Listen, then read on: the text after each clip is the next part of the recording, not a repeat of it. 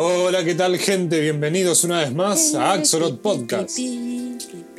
Un programa donde hablamos sobre literatura. Eh, programa número 4. Hoy nos toca hablar de poesía, más que hablar de poesía vamos a estar leyendo algunos poemas y vamos a estar comentando sobre algunos autores nacionales e internacionales que más nos han agradado, más nos agradan o más nos vino al caso. Me acompaña a mi izquierda eh, Mara Cañete. ¿Qué haces, Hola. Mara? ¿Qué tal? ¿Cómo va? Bien, bien. Y frente a mí, Carlos Álvarez. ¿Qué haces, Carlos? Oh, listo, bien. Bueno. Presentate otra vez, otra vez. Ah, yo me tengo que presentar también. Bueno, mi nombre es Luca Gentile y estoy eh, al lado de Carlos y de Mara. Eh, bueno, ¿qué prepararon ustedes? Yo traje varios libros. Yo también. Eh, el programa de hoy está pensado para todos aquellos que en Instagram nos pidieron que hablemos de poesía. Debemos confesar, o por lo menos voy a hablar por mí, que soy muy malo para la poesía. Pésimo. Eh, Leyendo, escribiendo. Exacto. todo. Todo o nada. En todos aspectos soy muy malo con la poesía, sobre todo en el análisis. Pero no hace Eh, falta para disfrutarla. Primero. Pero la lectura tampoco me gusta. Ah, empecemos por ahí. Mi problema con la poesía es que eh, si no parece una canción, no me gusta. Ah. Tiene que tener rima. Si no tiene rima, n- no es lo ah, mío. lo tuyo no es el verso libre. No, para nada. Pero muchas personas nos dijeron en Instagram que hablemos de poesía. Entonces pensamos en este programa para recomendarles poesía. Pero cuando me escuchen a mí, hagan de cuenta que es como poesía para dummies. Expláyate, por favor. Eh, poesía para tontos. Ah. Pero en realidad, más que para tontos, es poesía por tontos, en mi caso. Porque eh, conocimiento nulo sobre poesía. O sea, algo sé, qué sé yo. En las carreras uno ve algo de poesía. Algo. Ah, sí, algo. sí, Algo. sí.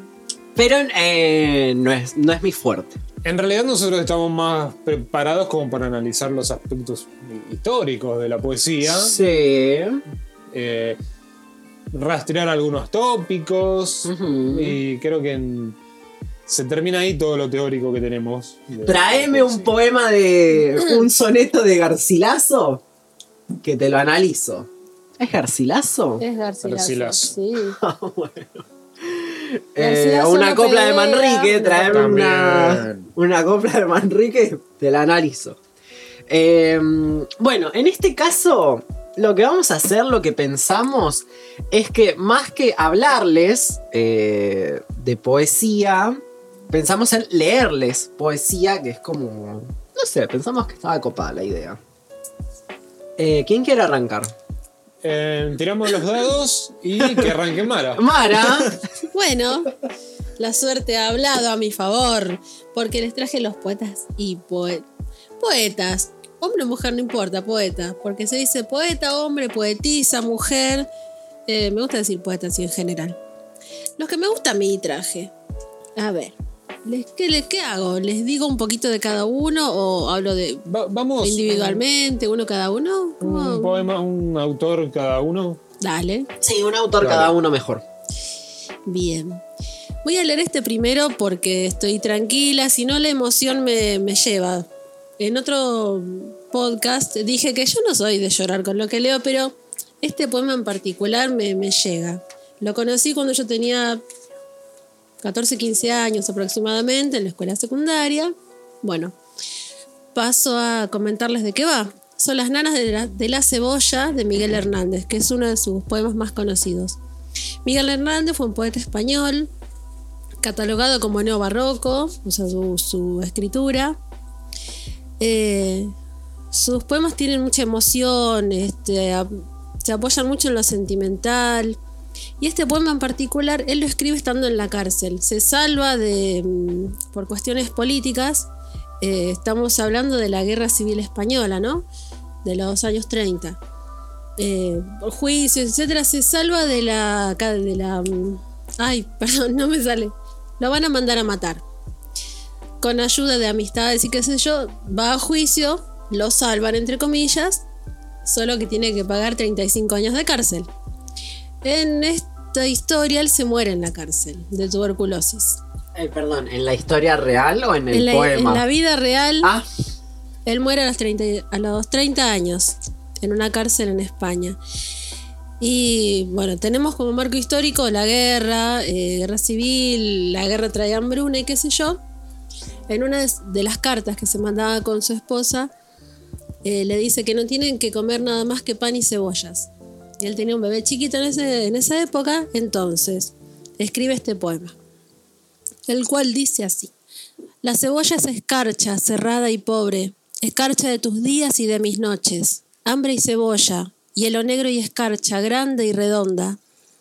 En la cuna del hambre mi niño estaba, con sangre de cebolla se amamantaba, pero tu sangre escarchada de azúcar, cebolla y hambre. Una mujer morena, resuelta en lunas, se derrama hilo a hilo sobre la cuna. Ríete, niño, que te traigo la luna cuando es preciso. Tu risa me hace libre, me pone alas, soledades me quita, cárceles me arranca, boca que vuela, corazón que en tus labios relampaguea. Es tu risa la espada más victoriosa, vencedor de las flores y las alondras, rival del sol, porvenir de mis, de mis huesos y de mi amor. Desperté de ser niño, nunca despiertes. Triste llevo la boca, ríete siempre, siempre en la cuna, defendiendo la risa, pluma por pluma. Al octavo mes ríes con cinco azares, con cinco diminutas ferocidades, con cinco dientes como cinco jazmines adolescentes. Frontera de los besos serán mañana, cuando con, en la enta- dentadura sientas un arma, sientas un fuego correr dientes abajo buscando el centro. Vuela niño en la doble luna del pecho, él triste de cebolla, tú satisfecho. No te derrumbes, no sepas lo que pasa ni lo que ocurre. muy lindo. Fuerte, fuerte, fuerte. Bueno, ahí podemos encontrar el contexto histórico, el contexto familiar, eh, eh, este amor que tiene para su hijo no puede darle, pero como las esperanzas de- del futuro para él.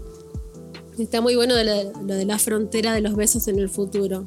Muy similar a los epítetos que hemos leído en la literatura épica.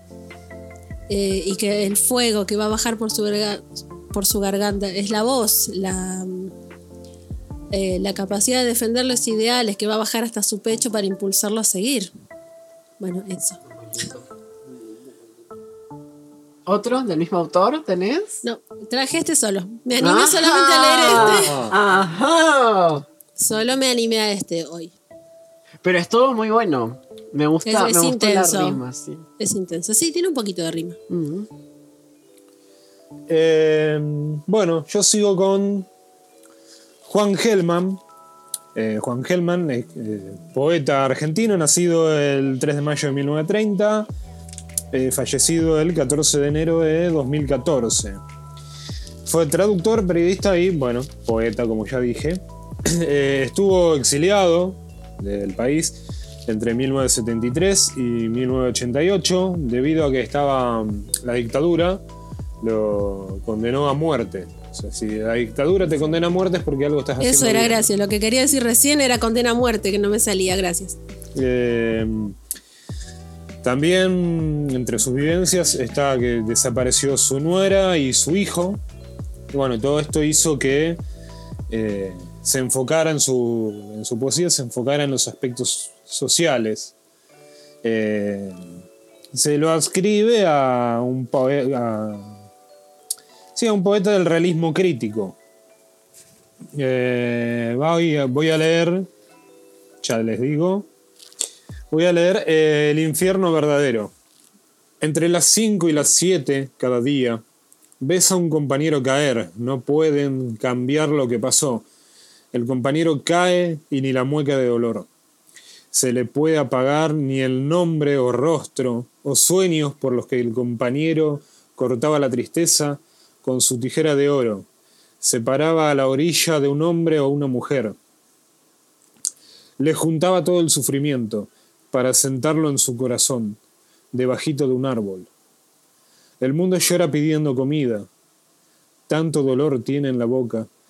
Ese es dolor que necesita por venir. El compañero cambiaba el mundo y le ponía pañales de horizonte. Ahora lo ves morir. Cada día pensás que así vive, que anda, arrastrando un pedazo de cielo, con las sombras del alba, donde entre las cinco y las siete, cada día, vuelve a caer tapado de infinito. Oh. Está bueno.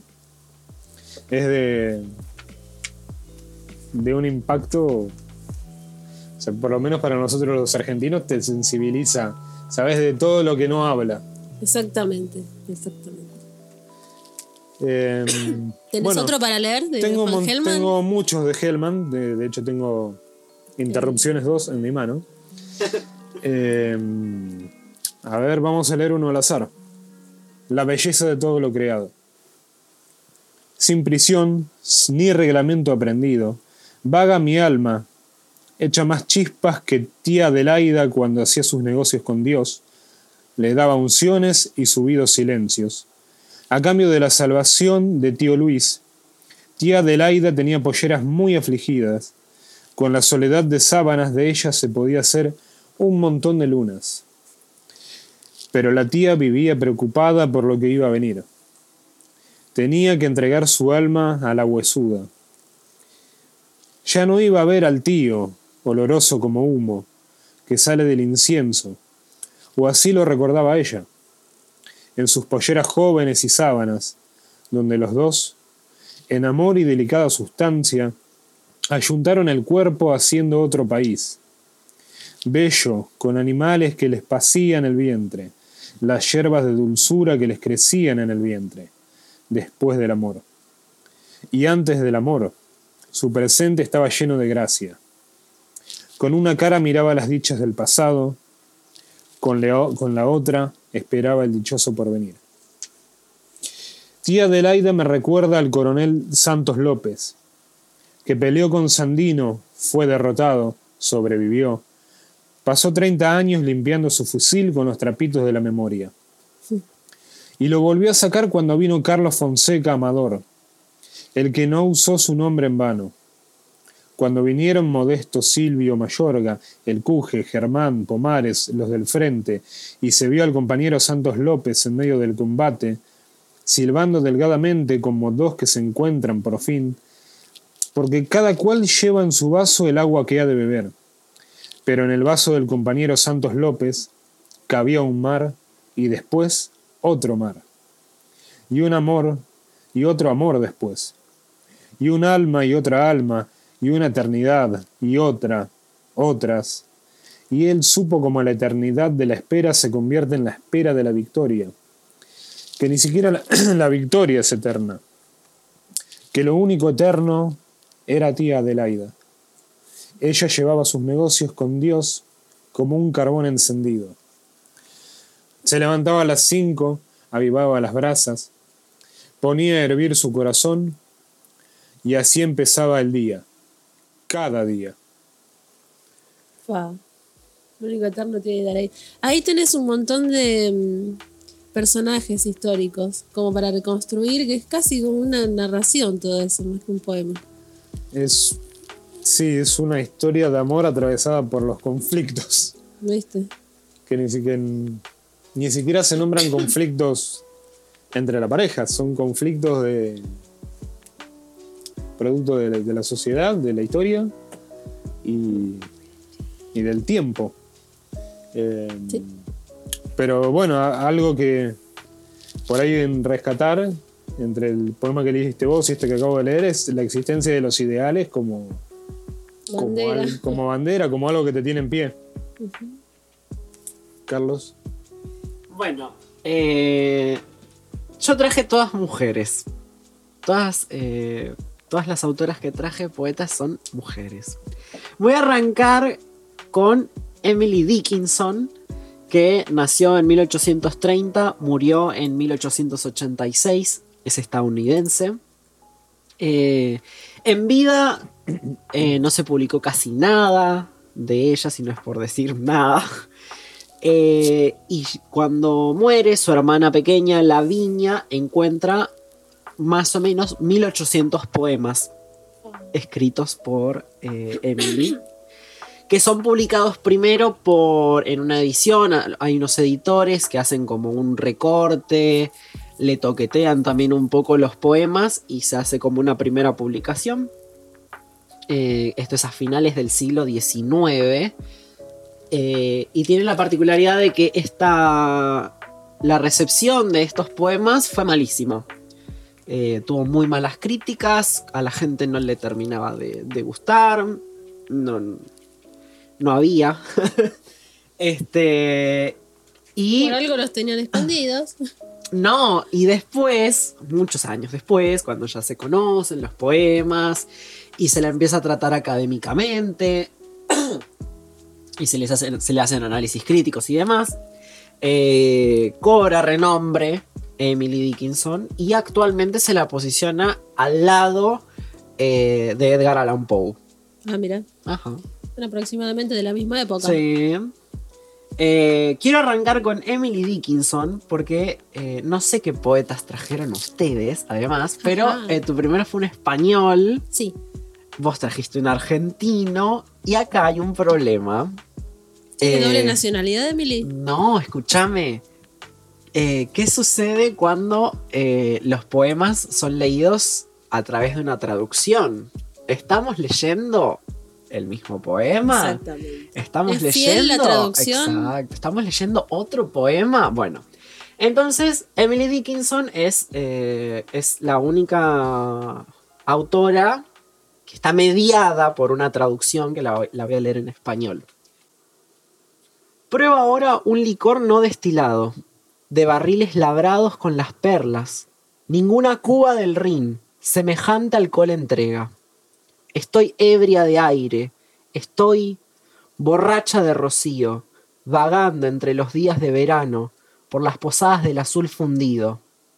Cuando los posaderos echen a la abeja borracha, fuera de la digital, cuando las mariposas renuncien a sus tragos, yo beberé más y más hasta que los serafines agiten blancos sombreros y los santos a la ventana corran por ver a esta pequeña borrachita apoyada contra el sol.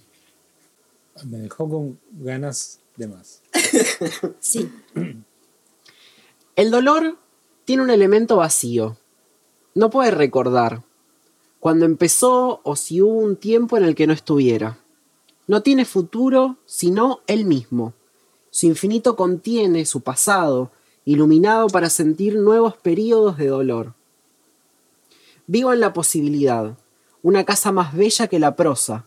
Hay más ventanas y también hay más puertas, habitaciones como los cedros, inexpugnables al ojo, y tengo por techo eterno los tejados del cielo. Mis visitas, las mejores, mi trabajo es este, el de tender mis estrechas manos para abrazar el paraíso.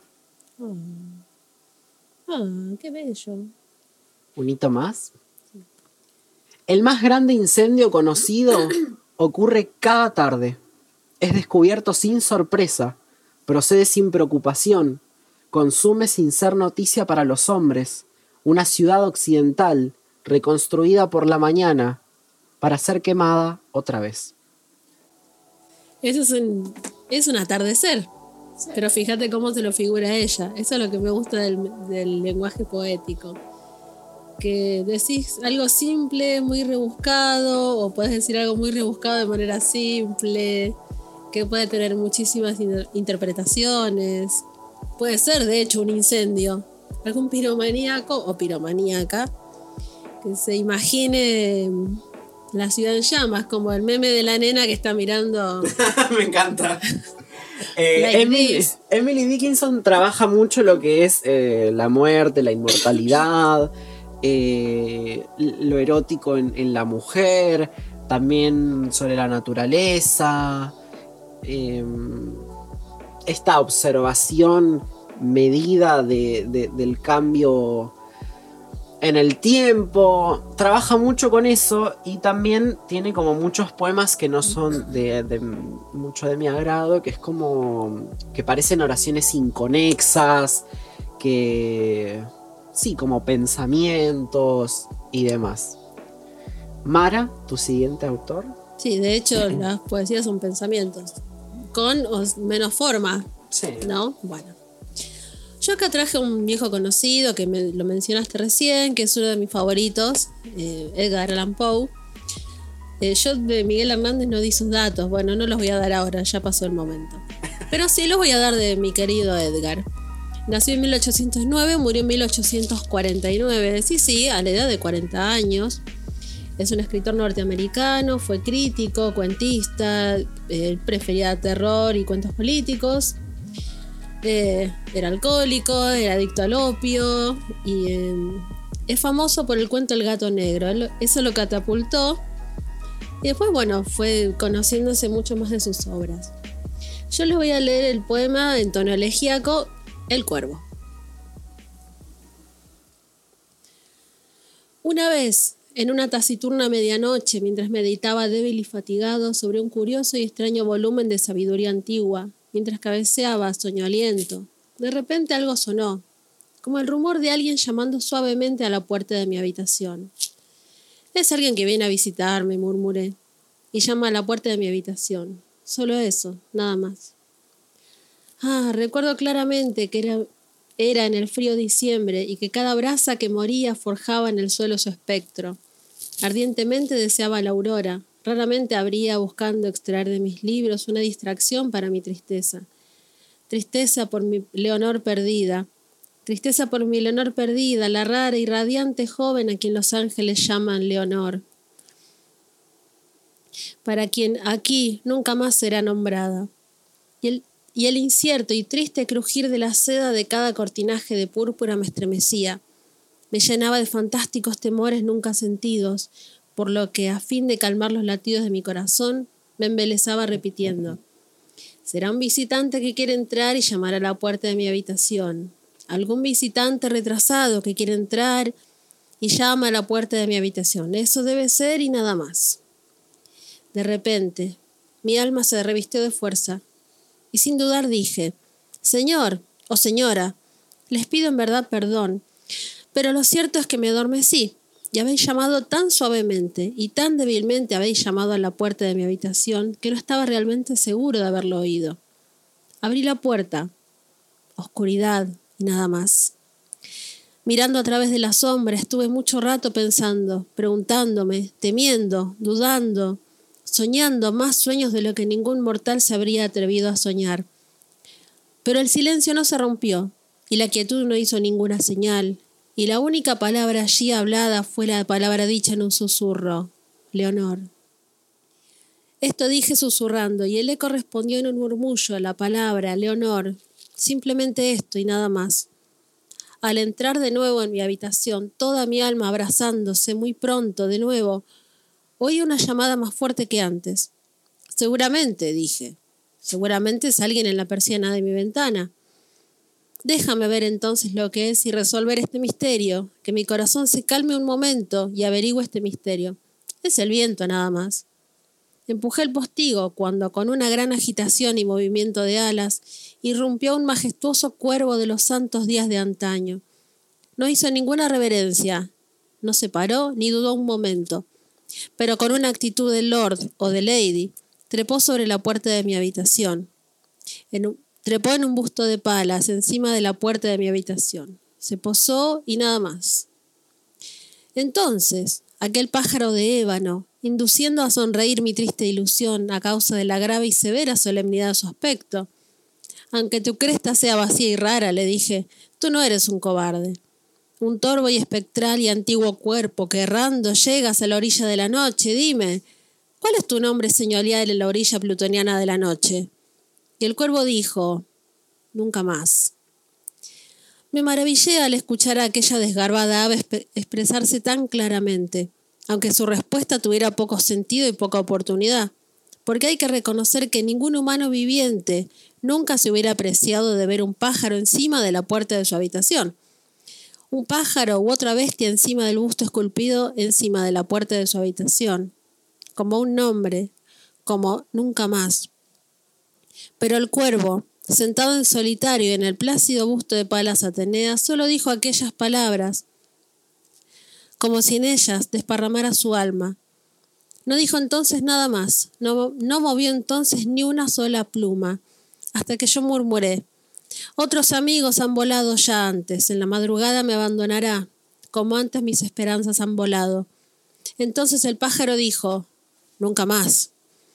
Estremecido por la calma, roto por, rota por una réplica tan bien dada, dije sin duda, esto que ha dicho es todo su fondo y su bagaje, tomando algún infeliz amo el que el desastre cruel siguió rápido, y siguió más rápido hasta que sus canciones formaron un refrán único, hasta que endechas de su esperanza llevaran la melancólica carga de nunca, nunca más. Pero el cuervo, seduciendo toda mi ilusión hacia la sonrisa, me impulsó a empujar de súbito una silla de cojines, delante del pájaro, del busto y la puerta. Entonces, sumergido en el terciopelo, empecé yo mismo a encadenar ilusión tras ilusión, pensando en lo que aquel siniestro pájaro de antaño, en lo que aquel torvo desgarbado, espantoso, descarnado y siniestro pájaro de antaño quería decir al gemir, nunca más. Me senté ocupado en averiguarlo, pero sin pronunciar una sílaba, frente al ave cuyos fieros ojos ahora quemaban lo más profundo de mi pecho.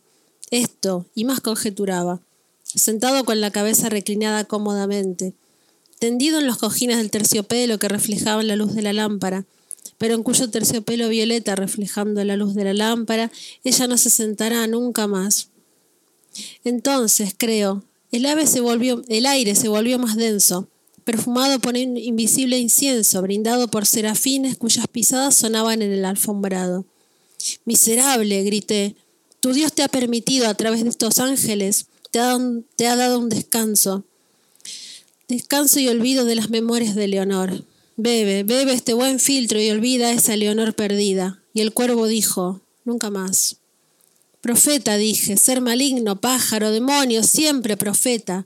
Si el tentador te ha enviado la tempestad te ha empujado a estas costas, desolado, aunque intrépido, hacia esta desierta tierra encantada, hacia esta casa rondada por el horror, dime la verdad, te lo imploro. ¿Hay bálsamo en mí? Dime, dime, te lo ruego. Y dijo el cuervo, nunca más.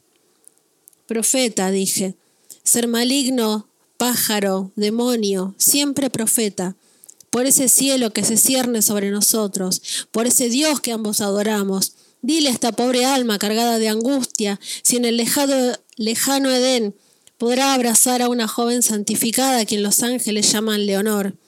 Abrazar a una preciosa y radiante doncella a quien los ángeles llaman Leonor. Y el cuervo dijo, nunca más. Que esta palabra sea la señal de nuestra separación, pájaro o demonio, grité incorporándome. Vuelve a la tempestad y la ribera plutoniana de la noche.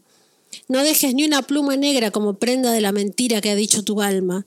Deja intacta mi soledad, aparta tu busto de mi puerta, aparta tu pico de mi corazón, aleja tu forma de mi puerta, y dijo el cuervo, nunca más. Y el cuervo, sin revolotear, todavía posado en el pálido busto de palas encima de la puerta de mi habitación.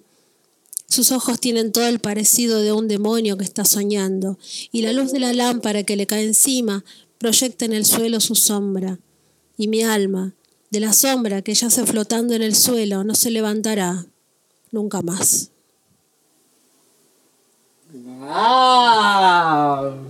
Les dije que era una elegía. Fue largo, por momentos me perdí, pero el tipo, creo que ustedes también, llega un momento que está diciendo tanto que se va del tema y vuelve al cuervo que representa todos sus temores, eh, todo lo, lo malo que ve en él está representado en el cuervo. En la esperanza no, la esperanza no existe. No vas a olvidar nunca nada porque estoy ya acá para recordarte tus errores. Nunca más. Tuve miedo por un momento cuando dijiste que ibas a leer El Cuervo. Dije, ese no es un poema larguísimo. Sí, yo también. Igual dije, creí, bueno. creí que era mucho más largo. Es la primera vez que lo escucho. y creí que era muchísimo más largo y me gustó un montón. Eh, para más detalles, vean el de Los Simpson, que está muy bien interpretado. La verdad que sí, me gusta. Pero sí, es largo, intenso y también es una marca de época. Gótico, pesado, eh, escabroso. Y Poe siempre se queja de Dios, ¿eh? Se queja mucho de Dios. Que lo nombren. A mí me encanta el cuervo y, y lo que más me gusta del poema es que, eh, bueno, no lo leo muy seguido y siempre me lo olvido. Entonces cada vez que lo vuelvo a leer es poder volver a leerlo por primera vez. Es genial. Eh, no, está muy bien construido desde lo estético, desde lo conceptual. Es una, una partida de ajedrez. Eh, sigo con Alma Fuerte. Sigo con... Pedro Palacios. Exactamente. Mi querido Pedro No me Palacios. adelanté nada. Bueno, Lucas, ¿qué vas a leernos? Les voy a leer algo sobre Pedro, Pedro Boni- Bonifacio. Bonifacio. Palacios, pero, pero, eh, en realidad no se sabe el, el verdadero nombre de Pedro Palacios, sino que se considera que es Bonifacio. Siempre firmó como Pedro B. Palacios. Pero en, en ese momento estamos hablando de una persona que nació en 19 1854 19 y falleció en 1917. Eh, en ese momento no había registro civil, se notaban a todos los chicos en la iglesia. Eh, no sé, se- no sé si se perdieron los papeles. Bueno, Algo pasó. padre Grassi. No lo nombres ese No señor. tenía nada que Y ver. no tiene nada que ver. Otro día hablaremos. Eh, datos sobre su vida. En- sé que vivió mucho tiempo en La Plata, falleció en La Plata. Ahora, el lugar en donde nació, desconozco si es La Matanza o San Justo. No sé, encontré esos datos biográficos. es del oeste. Sí, Ya está. Eh, fue maestro y poeta, pintor, bibliotecario, que anoté acá, periodista. Eh, de hecho, eh, él siendo pintor, cuando estaba estudiando, quería una beca para ir a estudiar a Europa. Eh, la prueba era hacer una pintura, un dibujo, no sé qué. Lo hizo, todos los profesores lo aprobaron, llegó uno y dijo, no, eh, no, este no, no, no, que no apruebe. Un purista. Y bueno, dijeron todos los demás que no pruebe. Y de ahí en más se enojó. Y creo que eso es uno de los hechos que lo, que lo marcaron en su vida para tener un carácter fuertísimo. De hecho, hay un episodio. eh, no sé, no recuerdo qué es lo que fue a reclamar a la comisaría, pero entró a los gritos, le tiró el sombrero al comisario. Ah, un osadía. Eh, era una persona difícil de tratar. Si lo hacías enojar, eh, de, él luchó mucho era por la vehemente. docencia. Era también. muy vehemente. Sí, luchó mucho por la docencia. Se quejaba mucho de las injusticias que, que había, como por ejemplo que pasaban frío. Es una de las cosas que protestaba. Eh, bueno, y en su literatura podremos catalogarla como una poesía de protesta. Eh, voy a leer uno de sus poemas que para mí son es un poema compuesto de cinco partes. Voy a leer las primeras dos que son Avanti y Pío Avanti. Son mis favoritos, gracias. Si te postran diez veces, te levantas. Otras diez, otras cien, otras quinientas. No han de ser tus caídas tan violentas, ni tampoco por ley han de ser tantas. Con el hambre genial con que las plantas asimilan el humus avarientas, deglutiendo el rencor de las afrentas, se formaron los santos y las santas. Obsecación asnal para ser fuerte. Nada más se necesita, nada más necesita la criatura. Y en cualquier infeliz se me figura que se llaman, que se mellan los garfios, los garfios de la suerte. Todos los incurables tienen cura cinco minutos antes de su muerte. No te des por vencido ni a un vencido. No te sientas esclavo ni a un esclavo. Trémulo de pavor, piénsate bravo y acomete feroz, llama al herido.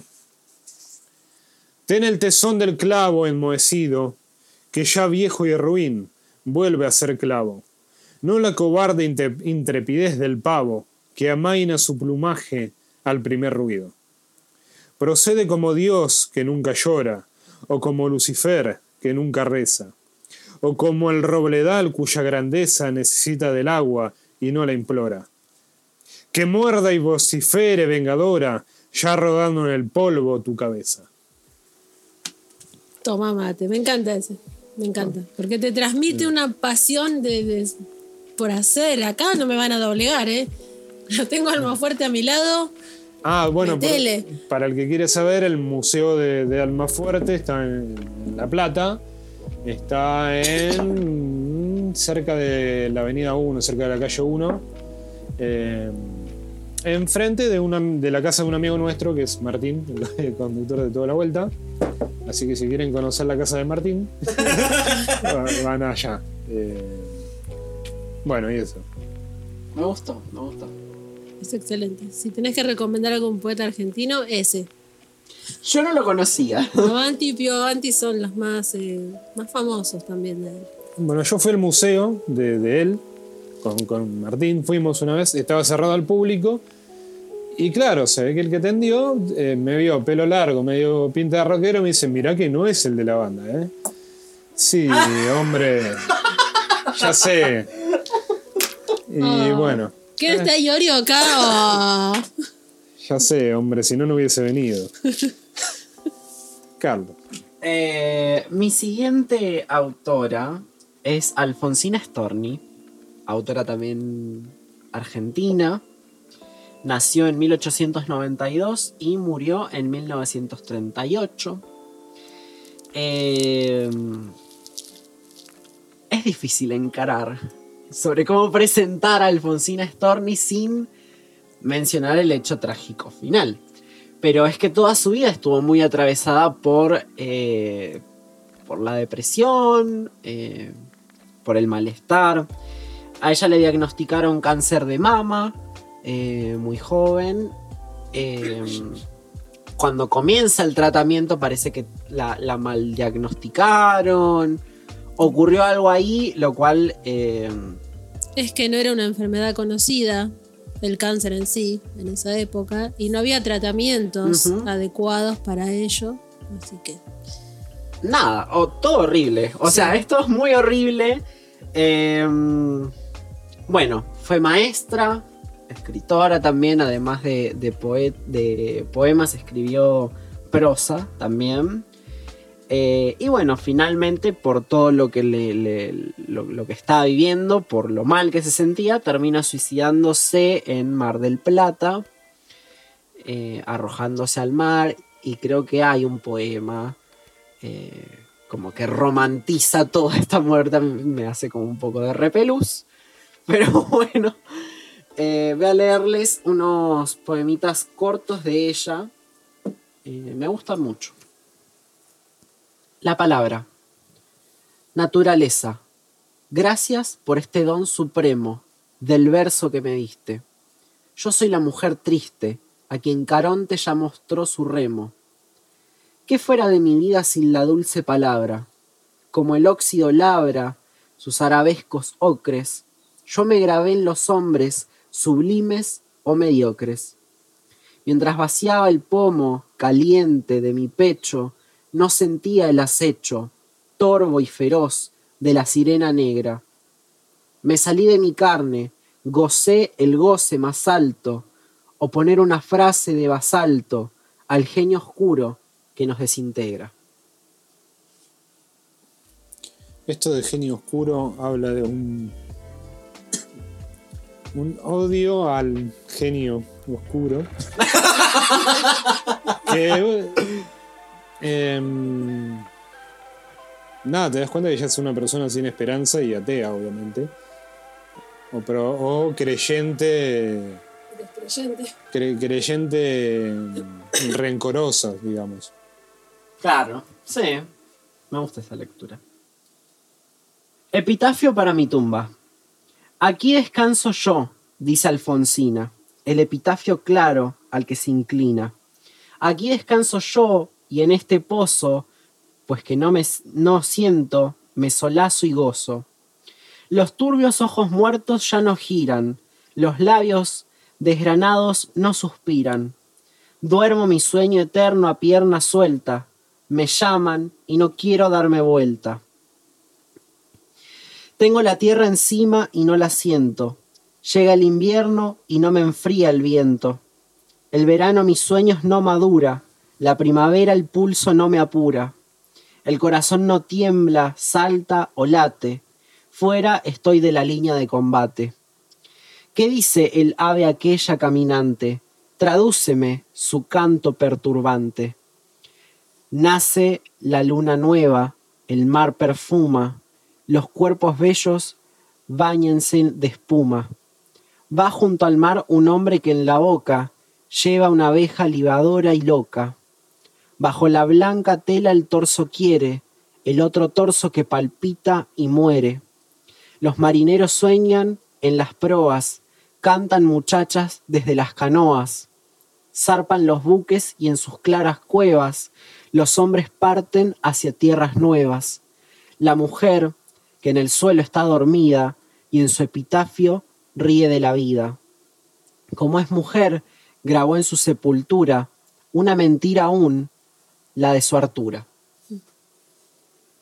Ahí tenés un poco la rima que vos buscabas. Son los poemas que me gustan, esa rima bien marcada, que se, siente. Eh, nada, ese poema estuvo buenísimo. No me digan que no. No, el epitafio es lo más. Está buenísimo. Esto ya es cuando sabía de su enfermedad. Y yo supongo que sí. En esta, en esta antología de poemas que tengo no menciona de qué años son, pero yo supongo que sí, porque esto tiene un tono tétrico. Un tono depresivo. Sí. Vamos con el último que se llama Dolor. Quisiera esta tarde divina de octubre pasear por la orilla lejana del mar, que la arena de oro y las aguas verdes y los cielos puros me vieran pasar. Ser alta, soberbia, perfecta quisiera, como una romana para concordar con las grandes olas y las rocas muertas y las anchas playas que ciñen el mar. Con el paso lento y los ojos fríos y la boca muda, dejarme llevar. Ver cómo se rompen las olas azules contra los granitos y no parpadear. Ver cómo las aves rapaces se comen los peces pequeños y no despertar.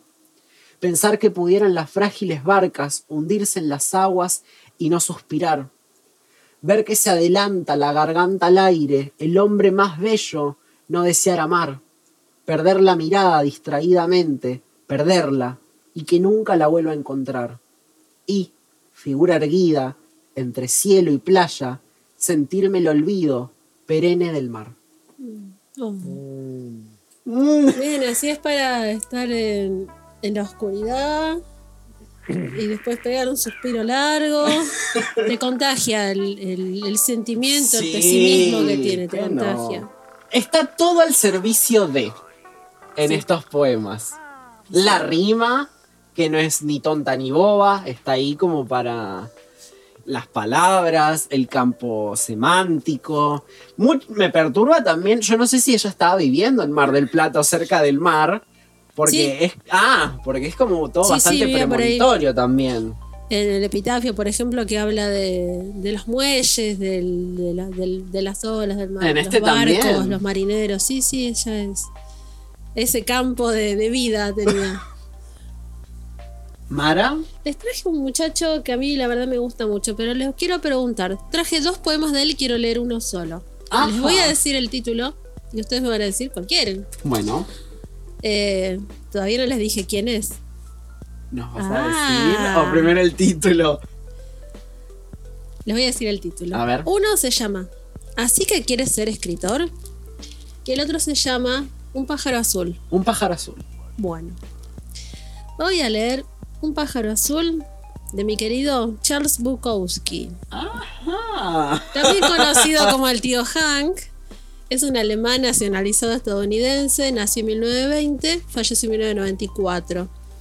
Eh, fue cartero muchos años, hasta que un día dijo, bueno, no sé si se jubiló o si simplemente dijo, no quiero laburar más de esto, se puso a escribir. Empezó escribiendo cartas, eh, críticas, este, poemas, relatos cortos. Es el, dicen por ahí, el padre del realismo sucio, porque es muy escatológico, eh, cochino E incluso su imagen, se sabe que es misógino, que le gustaba fumar, le gustaba comer, le gustaba chupar.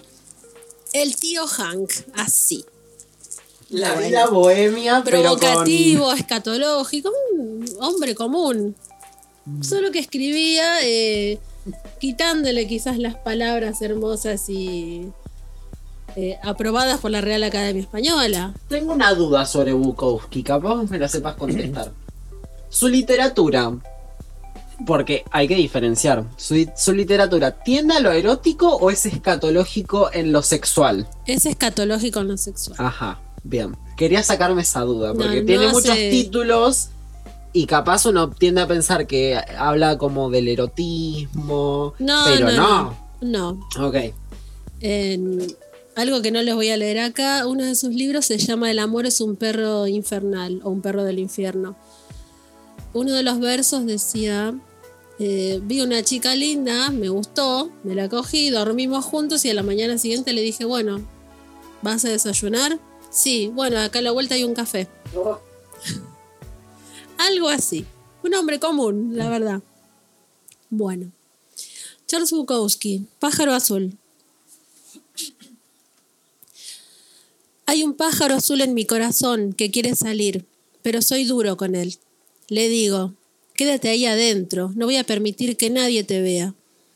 Hay un pájaro azul en mi corazón que quiere salir, pero yo le echo whisky encima y me trago el humo de los cigarrillos y las putas y los camareros y los dependientes de ultramarinos. Nunca se dan cuenta de que está ahí adentro. Hay un pájaro azul en mi corazón que quiere salir, pero soy duro con él. Le digo, quédate ahí abajo. ¿Es que quieres hacerme un lío? ¿Es que quieres mis obras? ¿Es que quieres que se hundan las ventas de mis libros en Europa?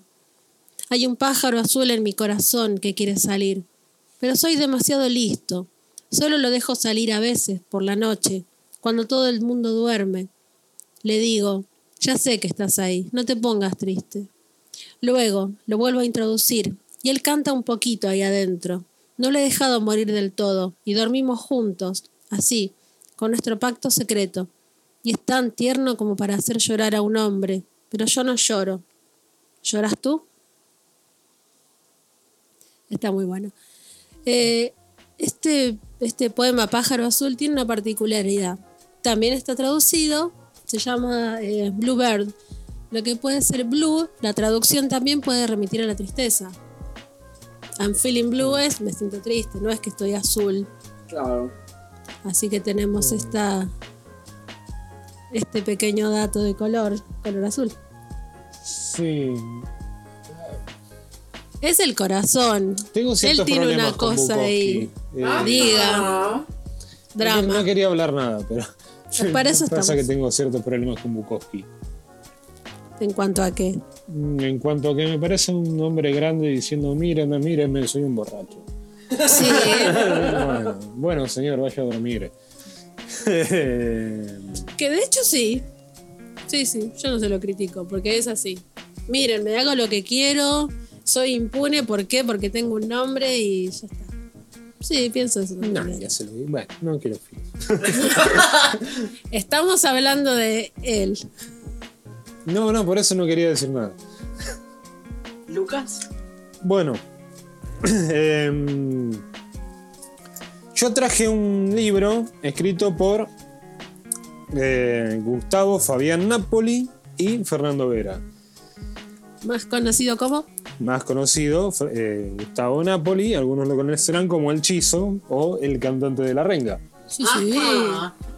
Eh, nacido en abril de 1967 en. No me acuerdo, si- no me- nunca me acuerdo si es La Matanza o Mataderos, siempre me equivoco ahí.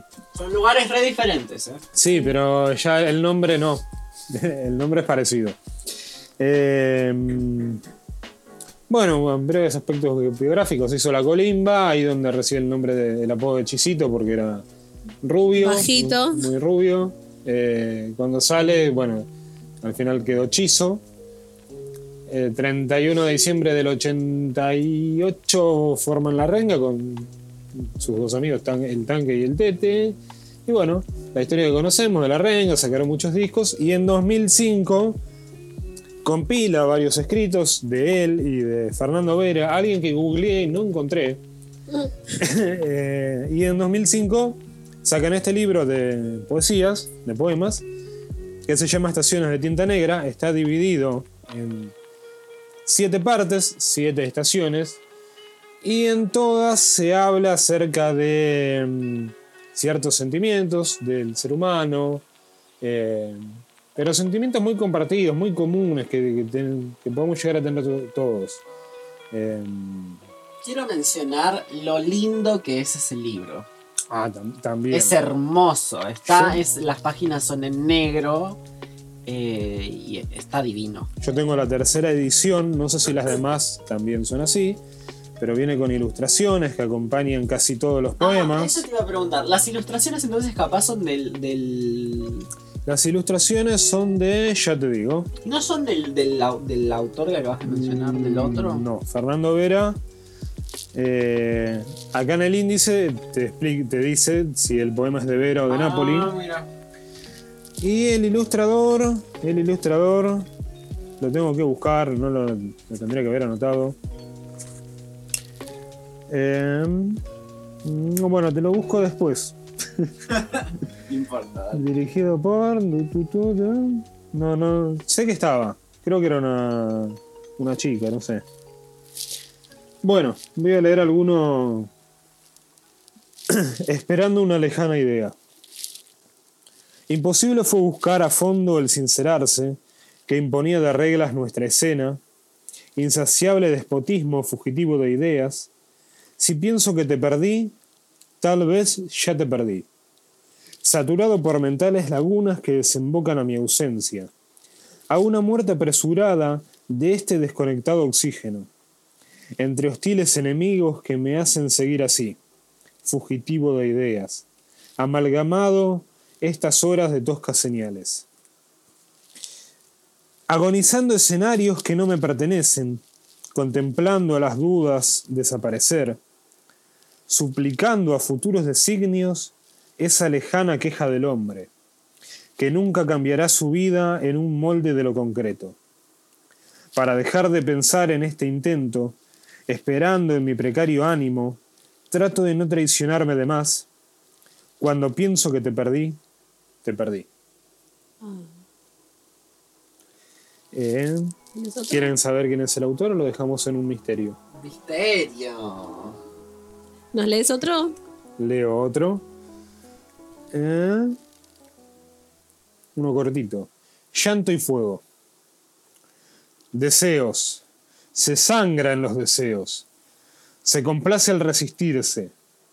Se desangra en el fuego. Invoco a los perdidos momentos. La fantasía se torna cruel en la memoria. Existe el zumbido del secreto, la imagen de lo invisible, la llama de tus ojos sobre mi aliento. Y así contemplo esos espasmos de cálidas pasiones. Se nubla la mirada, se raja en el espejo. La realidad alucina, pues, mostrándose desnuda, esperando se renueve el llanto del nacimiento. Uy, fuerte. Empieza fuerte. Intenso. Me gustó la ilustración de ese poema. Eh, ¿Quieren que lea otro? Lee, lee otro. Voy a leer uno que estaba por el principio, que es el que me encanta a mí. Metaforina 500. Dame una dosis de metaforina. Quiero ver la serpiente emplumada, el lobo blanco hablándome. Quiero escuchar las palabras transformándose en incorregible belleza demencial. Que la materia se desdoble al punto de creerse libre que se diluya el entorno y sufra un colapso fugaz. Dame otra dosis de metaforina, como verso en un caleidoscopio, como un mundo irreal o irrealidad del mundo, como un soplo fatal en el fiat de Dios, como habrá mentira si hay verdad. Dame una dosis de metaforina, solo una, una más. Parece una canción. bueno. Sí. Me gusta, me gusta. Bueno, eh, voy con mi autora favorita de poemas. Alejandra Pizarnik. Ella también, autora argentina, nació en 1936, murió en 1972. Fue traductora y crítica literaria, estudió en Francia, eh, en ese tiempo en Francia. Este me parece un dato menor, pero qué sé yo, como dato de color. En su tiempo en Francia se hizo amiga de Cortázar y Octavio Paz. Que de hecho eh, Octavio hace como el prólogo de uno de sus libros de poemas. Eh, bueno, no sé, durante esa época parece como que pasó bastante desapercibida. Eh, sufrió mucho también, cargaba con una gran depresión, intentó suicidarse varias veces, eh, es por eso que la internan. y en un momento, cuando pide una salida para visitar a su, a su madre, eh, se suicida con una sobredosis. Otra historia trágica, horrible. Eh, algo que me gusta mucho es... em, hay una, una única grabación de ella recitando uno de sus poemas que la grabó Arturo Carrera, que es otro poeta argentino, que fue mi profe y nos hizo escuchar este Ah, audio. bueno. Nos hizo escuchar este audio apagando todas las luces, no se dan una idea. No sé por qué, pero es ella, Es fuertísimo. es fuertísimo. Unas ganas de llorar increíbles. Y eso que el poema creo que no era tanto, pero era su voz, su entonación, el ritmo, la cadencia. Eh, me encanta Pizarnik, yo les recomiendo que se compren la poesía completa que la edita Lumen, así ya tienen toda, todos sus poemas, exacto. Yo les voy a leer tres que son eh, tres de mis favoritos, tengo muchos, pero les voy a leer tres. Dibujo. La rodilla de la ensenada huele primores bien escritos. Escarchas salientes mojan su cuerpo arqueado. Mil relojes zumban las horas de las mil distancias y el florero renace bajo la sombra de la catacumba. Canto. El tiempo tiene miedo. El miedo tiene tiempo. El miedo. Pasea por mi sangre, arranca mis mejores frutos, devasta mi lastimosa muralla, destrucción de destrucciones, solo destrucción y miedo, mucho miedo, miedo. La noche.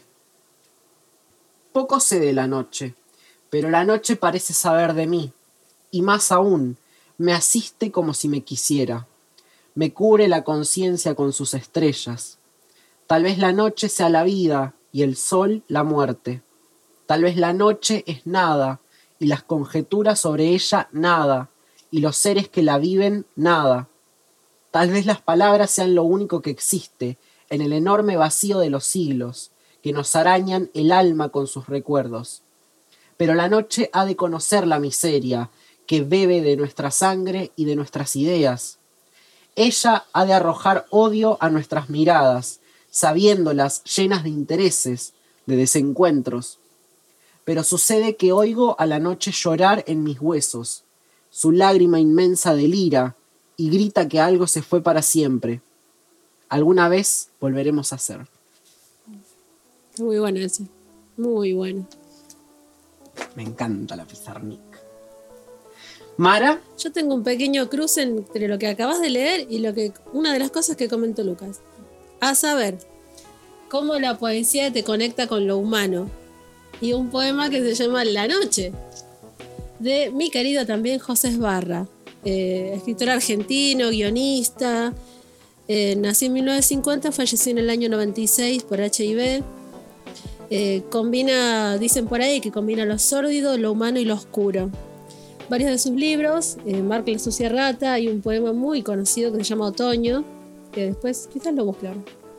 Pero hoy les voy a leer del libro Obsesión de Vivir, que editó en el 75, el poema La Noche. La Noche. ¿Quién nos salvará de la noche? ¿Cuál será la caricia que aplaque nuestra locura? ¿Quién intuirá la desesperación de los desvelados? Nadie. Cuando amanezca, solo pensaremos en beber algo caliente, en cepillarnos la dentadura, y entre acciones cotidianas pasarán las horas sin que recordemos por un segundo siquiera el dolor de la noche inaguantable. Durante el día de la soledad propia se confunde con la ajena. La estupidez matutina restaura la tristeza, la transforma, con la ayuda de lentes ahumados, automóvil, maquillaje, ropa cara y noticias importantes, hasta el más imbécil de los hombres consigue disimular su tragedia. Y así, todos olvidamos que el día no es más que un aturdido viaje hacia la noche. Por eso, cuando retornamos a ella vuelve a sorprendernos desarmados. De ese modo le resulta sencillo atormentarnos. La noche nos aguarda implacable con su artillería de silencios, insomnios, espejos, dudas, lamentos.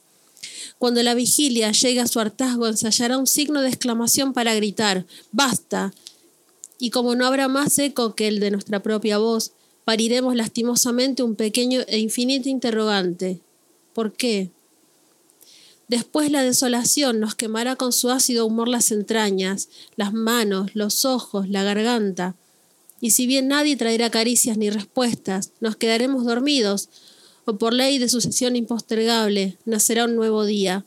Y eso es lo más trágico. Ninguna pena es moral, ninguna agonía es definitivamente la última. Siempre hay un descanso, el día, en el que caben todas las formas del engaño. La noche es un espejo de nitidez despiadada, un espejo que nos enfrenta con lo que postergamos, con aquello que quisimos y no tuvimos el coraje de lograr. En nuestra noche no alcanza el mejor baúl de disfraces. Somos lo que somos, y eso es lo que espanta. La noche es el espejo de los deformes.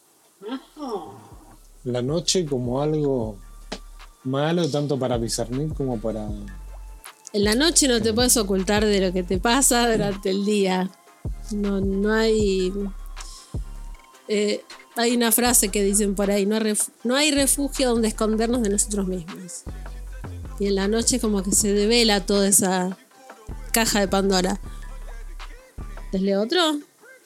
Sí, me gusta Esbarra. Les leo mi favorito de Esbarra.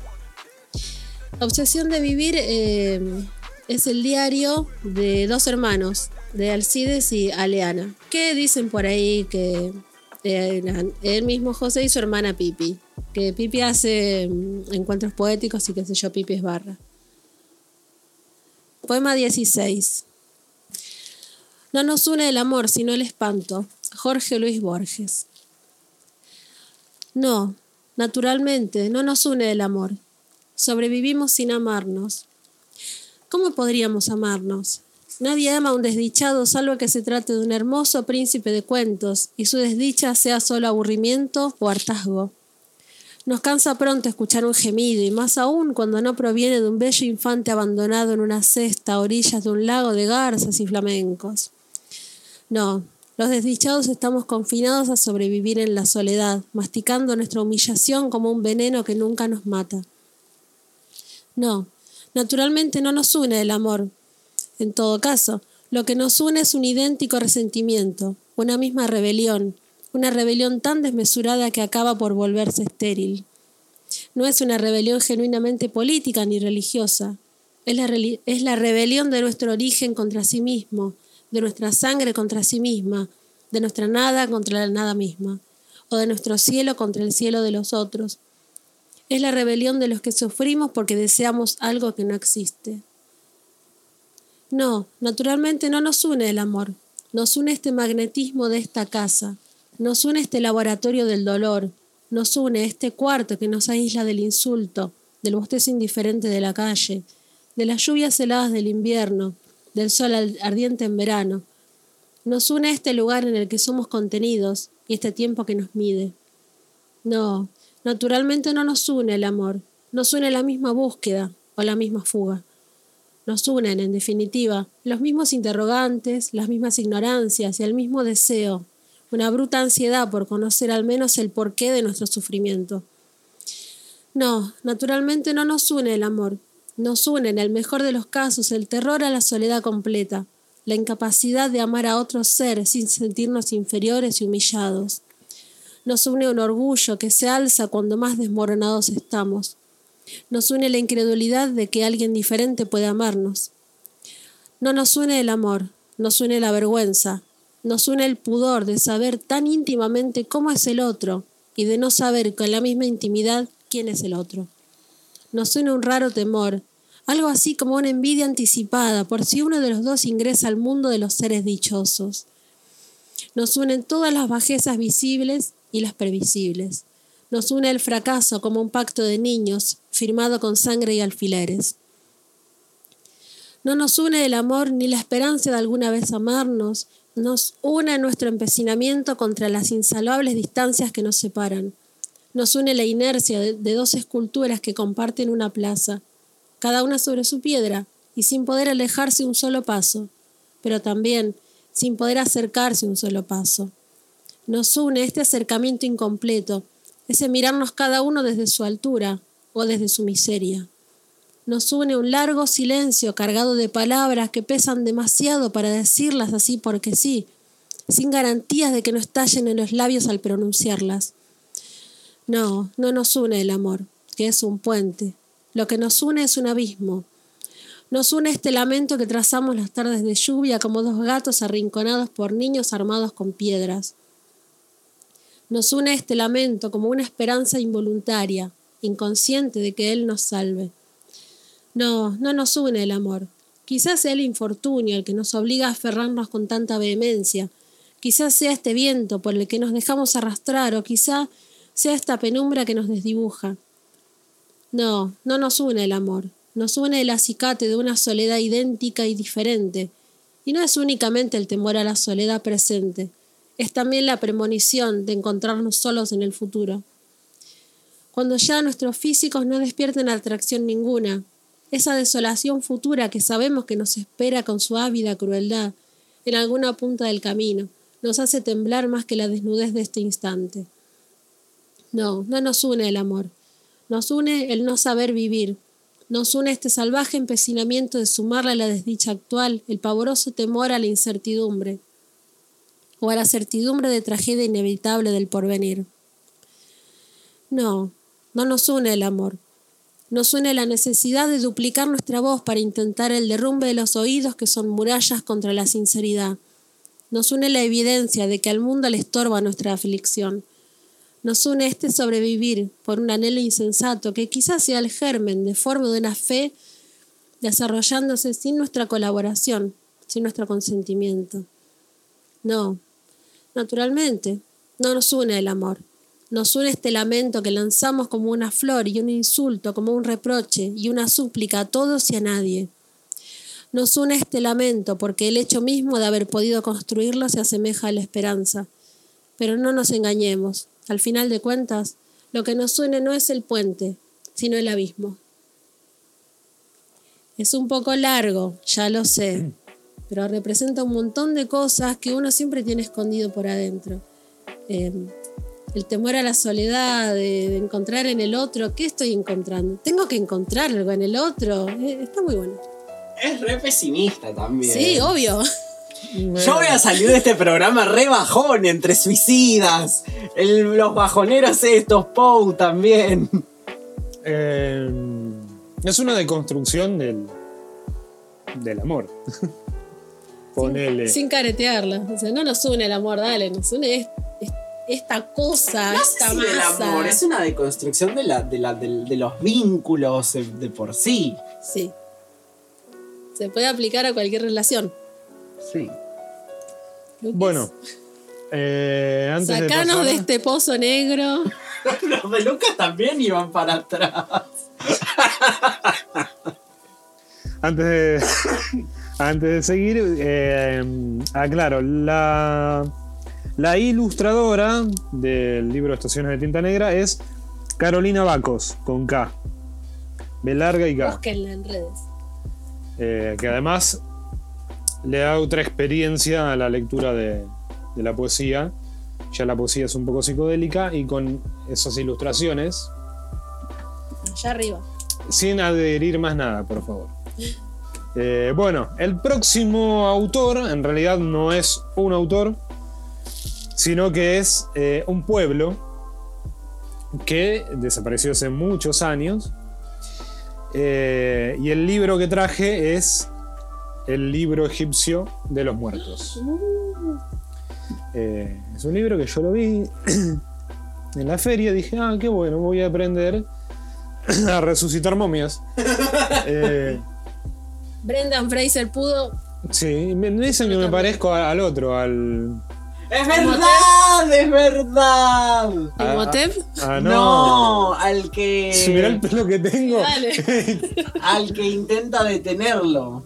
al, al morocho de. De pel- de- ah, sí, es igual. Sí, el Medjay. eh, ese. Es- Ese. creo que no tiene nombre porque es un super espía. Pero. El, el que vive en el desierto. Lucas. Sí. Lucas el del desierto. Lucas del páramo. Bueno, em,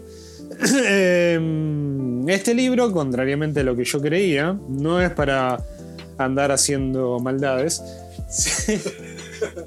sino que es para em, favorecer la vida en el otro mundo a las personas que uno quiere. Es algo así como si uno le rezara a un Padre Nuestro, digamos, son conjuros. O sea, vos rezas esto y en la, en la otra vida esa persona va a poder pasar, primero porque tiene que pasar, eh, va a poder pasar a la otra vida y va a poder tener una buena vida. Eh, o sea que tiene un poco más de eh, valor que un Padre Nuestro. A ver, yo lo, lo traje porque la verdad que es una poesía. Uno lo leí, es, eh, es excelente, es muy. Vos que querías que levantar el ánimo. La verdad que es muy bueno para levantar el ánimo. Podemos Eh, muerto. Dale. yo les propongo qué tipo de oración quieren hacer. No, la, la verdad que no. pero- ¿Qué tipo de- tengo? Les digo lo que tengo. Para no trabajar en el más allá. Este ya me lo leo todos los días. Para No re- trabajar más acá. Sí. Para resucitar tras la muerte. Ajá. Para llegar a la luz del día y vivir tras la muerte. Para no trabajar en el más allá otra vez. Las figurillas mágicas. No sé para qué será eso. El paso por detrás del detestable Apopi. Imagino que Apopi será alguien negativo. Sí. Eh, el paso a través de Amenti. Luego del paso por la tumba. Un encantamiento contra los enemigos. Ese me gusta. Sí, sí. Ese. Tengo dos de esos. A ver, 28. Y así es como el podcast pasó de literatura a brujería. Un encantamiento contra los enemigos. He violado la entrada del cielo, derribo ahora las puertas del horizonte, voy por la tierra toda entera, espíritus superiores están bajo mis órdenes, pues mis poderes mágicos son incontables. Mi boca y mis mandíbulas tienen gran fuerza. Ciertamente, para toda la eternidad, soy el señor del Duat pero los medios de mi, de mi ascensión no serán desvelados. Ah, bueno, es como, son como mantras. Vos te No es repetís mantra. esto, un mantra es eh, una oración que te decís vos mismo, en este caso, para infundirte como una especie de valor. ¿no? Yo tengo una duda. Esto, ¿cuál es su fuente? ¿Cómo cuál es? Claro, o sea, ¿de, de dónde viene esto? ¿Esto es una traducción de jeroglíficos, del latín, del griego? De jeroglíficos. No creo, son oraciones sí. re complejas, no puede ser. Por el Ah, la- tráiganme un egiptólogo, por favor. todo lo- toda la información que tengo en la introducción eh, no es suficiente para responder.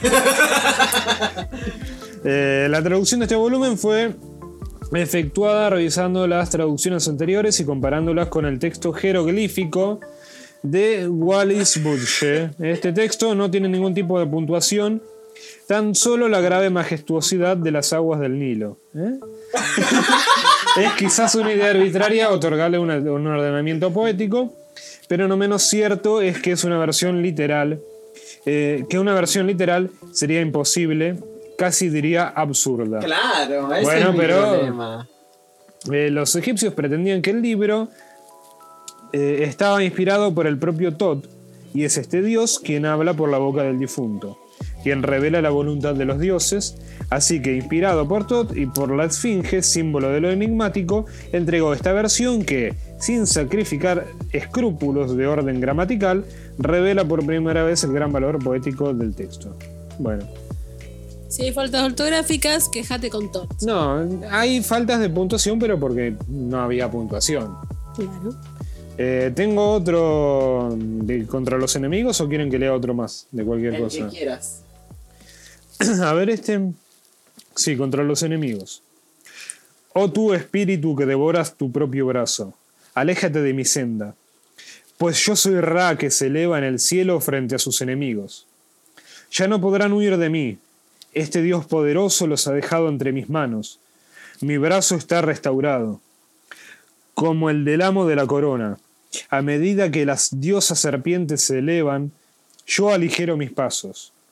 Yo no seré entregado a mis enemigos, pues colocados en mis manos ya no podrán huir de mí. Estoy en pie como Horus, estoy sentado igual que Ta. Soy tan fuerte como Tod, soy imbatible como Turn. Mis piernas me llevan en su correr. De mi boca se oyen palabras de potencia. He aquí que busco por todo el cielo a mis enemigos, que me serán entregados y ya no podrán huir de mí. Toma. ¿Ves? Son eh, declaraciones, eso me refiero con un mantra.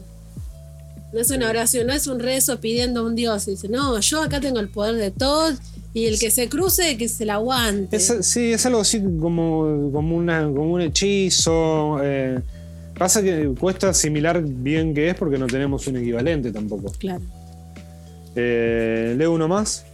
sí. Eh, para volver a la tierra y volver a ver su casa. Esto que imagino que será. Con miedo eso, no gracias. Yo soy el. Yo soy el dios león. A grandes pasos recorro el cielo. Es así que tiendo mi arco y mi presa es abatida. Ahora llego ante los canales y paso a través del ojo de Horus. En realidad, yo soy el ojo de Horus. Oh dioses, permitidme que avance en paz. Ah, bueno. Eh, Bien. no sé, si ven que aparecen langostas hoy, No. me avisan. No, no invocaste ninguna langosta, por ¿Puedo- favor. ¿Querés que invoque langostas? No, en este momento no. Te agradezco, pero no. No sé, mirá. Aunque no, me muerda un perro, ahora nada- cuando vuelva a casa estoy bien tranquila. Para preparar el lecho funerario, si querés te leo. Ay, no, gracias. Me espero que me falte para eso. Ya tenemos el epitafio de, de De Alfonsina. Alfonsina. El Bueno. pesimismo de, de Pau y Desbarra. Desbarra. Pero este fue como más. Sí. Te vas empoderado más allá con eso. Eh, bueno, mi última autora es eh, Gabriela Rakowski, también autora argentina. Ella nació en 1988 y camina entre nosotros. Súper contemporánea. Súper, súper contemporánea. Es profesora egresada del doctor Joaquín B. González eh, y actualmente estudia la licenciatura en Artes de la Escritura en la Universidad Nacional de las Artes. Em, traje una autora contemporánea porque también eh, pensaba en relación a la existencia de este programa, en el hecho de recomendar poesía. Y no tengo cifras acá, pero eh, es una verdad mundialmente conocida Gracias, Jane Austen. que eh, se venden muchísimos menos libros de poesía que de prosa. Muchísimos menos. Entonces esto también es un incentivo a compren libros de poesía. Están caros, lo sabemos. Pero Sí, pero también habría que saber cuántos libros hay de poesía o cuántos libros se hacen de poesía y cuántos de prosa no, sí, seguro son muchísimos menos porque también venden menos. también. Es por la Así demanda. que, eso seguro. Eh, bueno, les voy a leer eh, dos poemas de Gabriela que se las súper recomiendo. Tiene un. Su libro se llama Incendio Leve. Deambular. Pequeños los pies para la hondura de esta sombra. Pasando, no hay rumbo. Pequeños los pies se adelantan a los puntos. Primero hay que llegar a la noche. Pequeños los pies sin principio ni espacio, divagando hay solo tiempo. Filoso el mundo que se cancela a cada paso, noche recóndita de tránsito. El fondo del mar. El soplío de la noche, el momento en que el aire despunta contra el agua, el espejo de la urbe volcada al mar. Es fácil creer que un montón de nada se amarra a los muelles. Con un silencio encima, las madejas de cuerda sostienen al sol. Se diluyen los barcos, se convierten en sombras, en vapor. La forma del olvido tiene también esa luz pegada en la espalda. La noche cierta clava contra los cuerpos su contrición, y el sonido de las casas veladas en la costa, del viento ahuecando las piedras, crece afuera, adentro. La mañana con el sol traerá el miedo, no al océano, a la palabra. Nunca he visto el fondo y no sé nadar, pero me han hablado de la profundidad. Ah, bueno, la profundidad de no solo del mar como mar, como objeto ahí a la vista, sino de, de uno mismo. Me da mucha mm, cosa esto de el sol, tenerle miedo al sol. Uno siempre le tiene miedo a la noche, ¿no? El oscuro que trae la noche. Los demonios salen con la noche y se van con el día. No, estos demonios vienen con el día. Con todo lo que ves que resulta amenazante. Disfrazados. Sí, me da como algo de. Me, me quedé pensando mucho en esto de, de la ciudad, ¿cómo es que dice? La ciudad bohemia reflejada en el mar, algo así. Sí, es como un cuadro, ¿no? Es como ver Sí, es algo, como- un cuadro y difuso y medio. Es como ver un cuadro y ver la ciudad como ondularse y esperar a que aparezcan como los duplicados que. ¿Viste como Que el van cuadro a salir de grito esa de, Edvard ciudad. Munch? ¿eh? El cuadro El grito de Edvard Munch, que es una cosa rara, son Sí, pinceladas sí, raras, medio psicodélico. Sí, una Una cosa cosa así, pero sí. Sí. Bueno, yo quería subirla y volví a bajarla con este poema.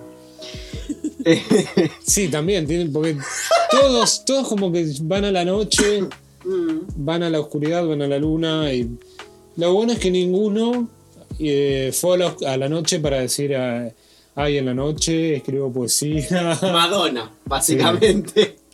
Na- nadie, nadie, nadie fue al lugar común de decir que la noche es un lugar inspirador. Bueno, Mara, ¿cuál es tu próximo poeta? Esta muchacha se llama Carolina Lesta, nació en La Plata en el año 71, así que también está entre nosotros. Creo que debe, no sé si está en La Plata o Parque Chas. Está en La Plata o en Parque Chas, en una de las dos. Es psicóloga social, en el 2017 sacó su primer libro, Anarcoamor. Y les voy a leer un pequeño poema que a mí me gusta mucho. ¿Qué será de esta amargura pesada y gris pegada en mi costado? ¿Qué será de mis días infértiles, de mis horas perdidas, de mi garganta roja, de mi angustia inútil, de mi tiempo en pausa? ¿Qué será de mí? ¿Qué será de mis cosas, de la suerte que no usé, de mis esmaltes de uñas, de mi reflejo en el espejo y del espejo del baño, de mi peine, mi tablero de ajedrez? ¿Qué será de mis cosas? De mis hijos, mi tatuaje, mi botella de agua azul, mi heladera, sus imanes, la esponja de lavar los platos. Si me, muero hoy, ahora si me muero, no me gusta la ropa que me puse, no me gusta no haberle dicho a mis padres que los amo, no me gusta el desorden de mi casa, no me gusta no haber tenido sexo anoche. Si me muero hoy, ahora si me muero, mis amigos vendrán y ya no hay whisky. Tal vez debo esperar y arreglar algunas cosas. Me gusta cómo se, se detiene así en, en objetos materiales Sí, di- diminutos, digamos, como que están sobrecargados de, de significación para él.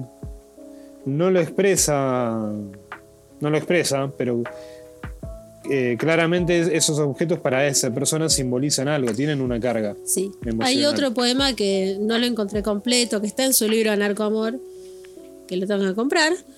Eh, habla sobre una manguera verde. Dice, la manguera verde en la casa de sus padres, vos le ponías el dedo y largaba un chorro finito. Y veía el charco de agua. Y recuerda a alguien que se ahogó. Ya te ahogaste, ¿no? Dice, yo todavía no me puedo ahogar. Y claro, estos pequeños objetos que simbolizan todo un mundo de recuerdos y de vivencias. Está genial. Bueno, yo no les traje ningún autor más para no entrar en, en el pozo depresivo. Pero hay poemas también más melosos. Me gustaba Becker hace un montón. Hasta que descubrí que era tan cursi. O no sé si yo crecí y me dejó de gustar. Becker es el de. ¿Qué es poesía? Poesía eres tú. Eh, ok. Mirando en tu pupila azul. Yo no tengo ojos azules, tengo ojos marrones. Bueno, solo las chicas de ojos azules tienen poesía en los ojos, parece. Bueno. O Rubén Darío, por ejemplo, de la princesa. Ese es un pesado. Ah, es como muy cargado. También es parte de la poesía. No es solo eh, las cosas medio ondas que trajimos esta, esta tarde. No sé, nos bien. sincronizamos porque no habíamos compartido data de qué autores No. íbamos a No. traer, pero No, no, no. La próxima, hagámoslo, por favor. Si hacemos otro programa de poesía, uy. porque ahora nos vamos a tomar un whisky, no sé. O sea, lo del- creo que ni siquiera lo, de- lo del chizo fue algo así como, uh, vamos para arriba. No, todo para abajo, todo. Para abajo y sin, sin parada. Em, bueno. Creo que por ahora no tenemos más poesía. Eh, nos vamos a, a pegar un tiro.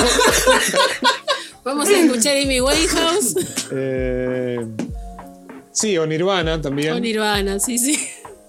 Les agradecemos por haber escuchado sí. el programa, por estar ahí, siempre dando sus recomendaciones, sus críticas, sus comentarios. Eh, cuéntenos qué les parecieron estas poesías, Nuestras lecturas también. nuestras lecturas también. Recomiéndennos cosas que les gusten a ustedes. De qué quieren que hablemos en el próximo programa. Eh, y eso. Agradecemos a nuestros editores siempre, a nuestros escuchas siempre, a nuestros nuevos escuchas también. Agradecemos también a las personas que nos dijeron que hagamos este programa. Sí. Y, y no nos maten. Eh, Para el próximo programa todavía no hay nada Tema definido. No. No. Eh, bueno, pero ya lo definiremos y les avisaremos por las redes sociales correspondientes. ah, ten- tenemos en mente jugar bibliómanos. No voy a apostar mis libros. Ya, me- ya vi cómo era, no voy a apostar mis libros. Así que bueno, gracias por estar ahí, gracias por escucharnos y nos vemos en el próximo programa. Chao. Chao. Adiós.